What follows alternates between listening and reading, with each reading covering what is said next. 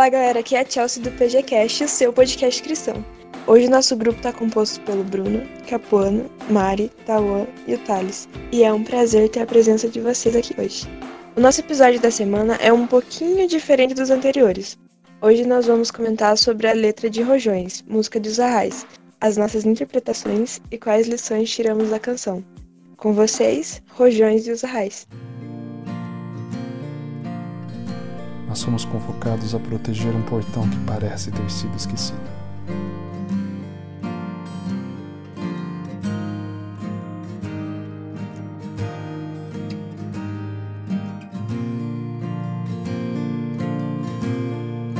Ouço o som da multidão.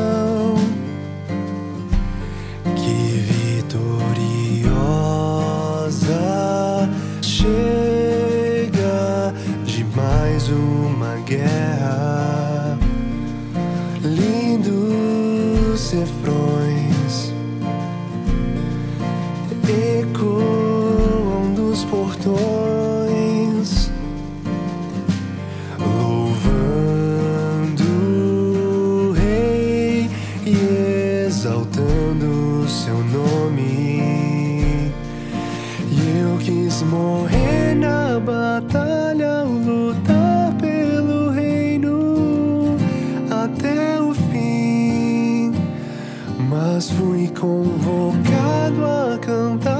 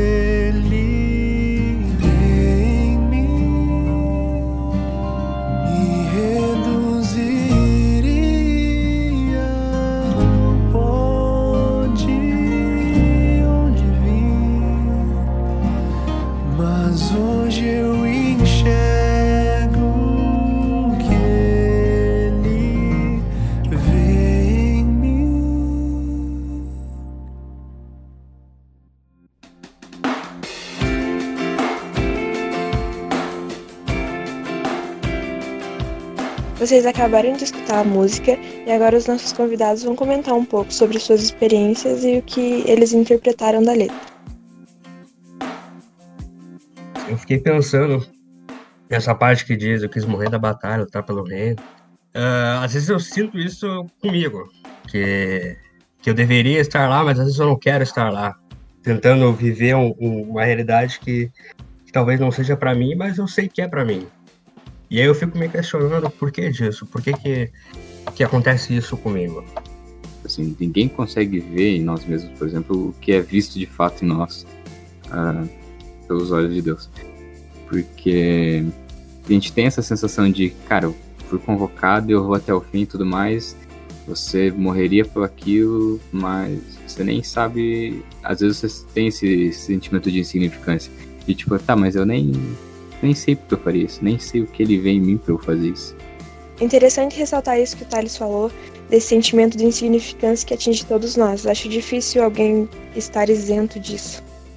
Quando eu escuto a música assim como um todo, me vem a reflexão de que às vezes a gente se preocupa em fazer coisas grandiosas, é, que muitas vezes a gente admira de pessoas é, que a gente tem como exemplo, e a gente esquece que Deus pode nos usar é, nas coisas simples. E às vezes a gente não vê essa importância nas coisas pequenas. Então acho interessante isso. Da gente pensar que, independente da função que Deus escolheu para a gente exercer, seja ela uma função grandiosa, uma, uma função bem vista pelas pessoas, ou seja uma função que aparentemente é simples, que talvez as pessoas não vão notar, mas que você pode fazer uma diferença tremenda na vida de alguém. Eu acho muito legal a citação que tem antes de começar a música, eu vou ler um pedaço dela. Todo ser humano nasce com a eternidade no coração e anseia realizar grandes coisas.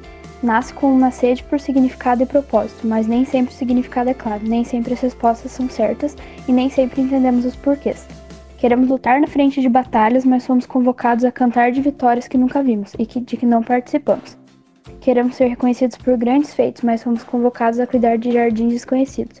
Queremos ser livres para viver a vida com o que sempre sonhamos, mas somos convocados a proteger um portão que parece ter sido esquecido. Eu acho que é bem isso que o Capuano falou mesmo. A gente fica procurando grandes coisas e se sentir realizado fazendo elas e tal, e eu acho que a gente nunca vai se sentir inteiramente realizado, sabe? Porque o que a gente busca, a gente não sei se algum dia a gente vai entender tudo isso que acontece, sabe? Se a gente vai entender o significado de tudo. E um outro uma outra reflexão que eu acho muito boa dessa música é de que a gente não enxerga o que Deus vê na gente, assim. Às vezes você pode estar tanto na linha de frente, quando ali cuidando do portão, tipo, fazendo o que for, sabe? Mas você nunca vai se sentir reconhecido por aquilo. Na verdade, Deus já, tipo, já te reconheceu, entendeu? Você não precisa da aprovação de ninguém, nem da sua própria, porque Deus já te reconheceu, já tá ali com já tá ali com você. E eu acho que isso é uma coisa até que contextualiza com várias músicas dos Arrais, assim, que, aliás, se você que tá ouvindo não conhece as músicas dos Arrais, procurem e escutem. Mas que diz aquela mais, que fala também que eu fui encontrado, sou mais que um filho e tal. E eu acho que isso que é muito bom assim, da mensagem dessa música, que diz que você é aceito independente do que você tá fazendo. A Mari comentou sobre o poema que é citado antes da música no clipe, disponível no YouTube. E ele realmente agrega muito valor à composição, dá um panorama geral do que a música quer transmitir. Tem um, um pouco de. Um pouco não. Uh, acredito que uma boa parte de graça, né? Porque é imerecido e a gente ganha isso. Mesmo a gente sendo um pequeno, uh, Deus faz com que, mesmo seja estando no portão, a gente ser grande, ser importante para o reino. E e quando eu escuto a música deles, e quando eu escuto essa principalmente, eu vejo que, que, é, que é graça. A gente não merece nada e, e Cristo faz tudo por nós. Comentando um pouco sobre essa parte que vocês estavam falando do não enxergar o que ele vê em mim. É, eu acho muito bonito que no início da música ele fala que vê uma multidão chegando vitoriosa e louvando e exaltando o nome do rei. E eu me coloco no lugar, como que eu posso falar, metaforicamente dessa pessoa. Quando você vê as outras pessoas chegando e você vê elas maravilhadas e contando das batalhas que elas travaram e das coisas que conquistaram. E aí você pensa no que você tem feito e parece que não é suficiente, sabe, comparado ao que as pessoas fizeram. E aí vem o segunda, a segunda parte aqui que diz que você deseja morrer na batalha e lutar pelo reino até o fim. Mas acaba que às vezes não é esse o seu propósito. Você foi convocado a cantar de vitórias e guerras que você nunca viu. E aí ele fala que não enxerga aquele que Deus vê em você, né? Que você não se sente capaz de fazer, de cantar das vitórias e guerras que nunca viu. E na segunda parte, não sei se vocês já comentaram, mas eu acho muito bonita a parte que fala, pois nunca fui guerreiro ou herói. Nem sei se o rei conhece o meu nome. Essa insignificância é muito particular de cada um, eu acho que todo mundo já se sentiu assim, insignificante. E aí lá no final ele fala, me reduziria ao pó de onde vim, mas hoje eu enxergo que ele vem em mim. Então acaba que quando você aceita lutar pelo reino e defender o nome de Cristo, indiferentemente se você vai estar lá na linha de frente ou se você vai ficar no portão, vendo os rojões de longe, no final você reconhece que você tem significância e que você pode fazer alguma coisa, mesmo sendo pó. Como na maioria das músicas deles, dos Arrais, é, me faz muito refletir. Né? Por exemplo, principalmente quando fala sobre cantar das vitórias e guerras que eu nunca vi. Por exemplo, hoje, é, como vocês deram bastante é, comentários falando sobre, por exemplo, algumas pessoas que são chamadas, um exemplo, de fazer missão para fora do Brasil, em outros lugares, até mesmo no Brasil, só que fora da tua região, é, elas voltam trazendo é, como foi a experiência delas e você tem a oportunidade de compartilhar, né? Só que a primeira vez que eu escutei, eu comecei a pensar assim, poxa, é bem isso, porque quando fala Poxa, eu não sou guerreiro nem herói, né? Sou um simples ser humano. Eu não sou como Paulo, como alguns dos apóstolos, mas eles fizeram coisas tão bonitas assim. Eu queria também ser assim. Só que o meu propósito agora não é ser dessa mesma forma, mas contar algumas pessoas com quem eu tenho contato sobre as experiências que eles viveram, ou até mesmo de outros missionários.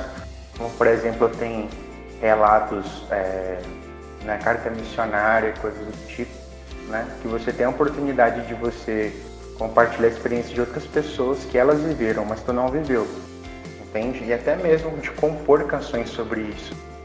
Isso daí que me fez pensar assim, poxa, e dá até aquela vontade maior, né? É de eu também quero participar. Só que para tudo tem seu tempo. É, como eu estava lendo também o poema que inspirou né, a, a música do Tiago, que é de uma meditação no dia 5 de setembro, eu estava vendo que, por exemplo, é, se você está querendo semear em outros campos, e Deus fala, Jesus me disse, não é chegada sua hora ainda, não é a tua vez. Então acho que vai ter um momento de cada um, de ter um, a oportunidade de fazer o ID, né? Nem que seja fazer uma missão para fora da sociedade, assim, mas por enquanto, se Deus te chamou para ficar por ali, é bom fazer a sua parte, né? Achei legal que o Bruno citou o poema, e até para você que está escutando a gente, provavelmente assim que esse episódio for postado, a gente vai colocar lá no nosso Instagram a tradução desse poema que ele citou.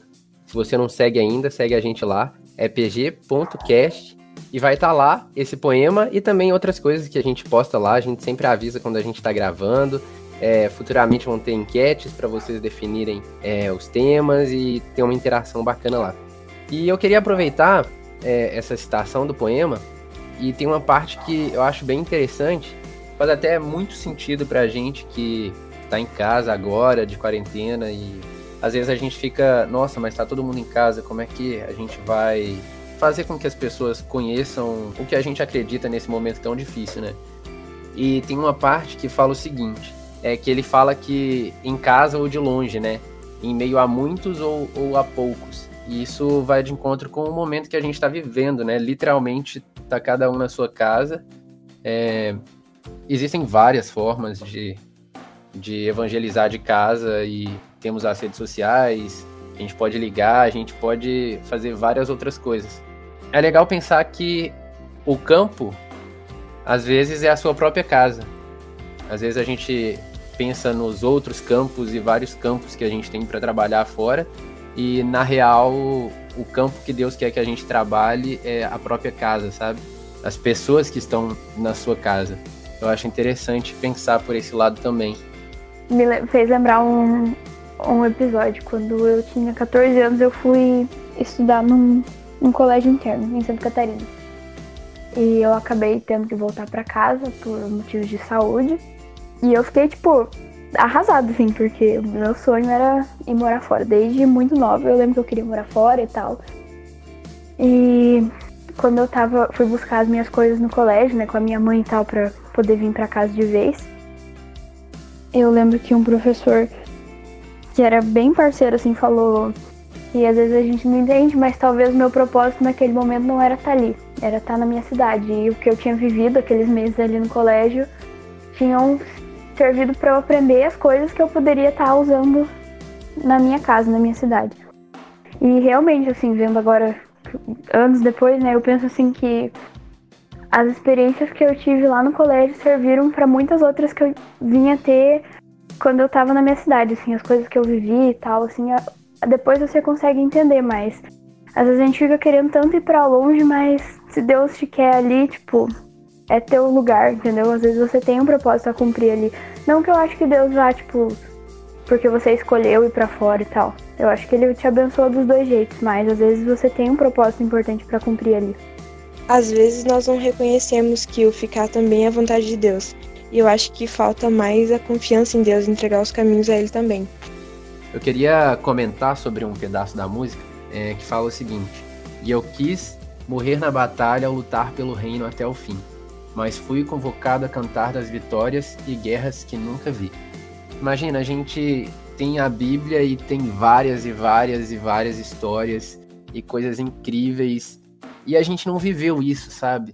Eu acho que a nossa maior dificuldade, pelo menos a minha, é, é conseguir transmitir tudo que tá na Bíblia sem ter vivido naquele tempo, sabe? É muito fácil a gente falar, ah, mas se eu tivesse lá na frente do Mar Vermelho, o Mar Vermelho abrisse e eu visse aquele tanto de milagre, eu não ia voltar atrás igual o povo voltou e, e fazer tudo errado, sabe? Mas a gente não tava lá, entendeu?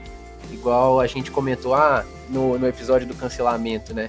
É, se Jesus tivesse vindo e se ele tivesse feito uma rede social, se a gente ia cancelar ou não. É difícil de falar como se eu tivesse vivendo aquele tempo, porque é uma história que eu não vivi. Ao mesmo tempo, eu sei que eu faço parte desse reino, eu sei que esse reino foi feito para mim, e ao mesmo tempo que eu nunca fui, eu nunca vi esse lar, eu sinto saudade desse lar.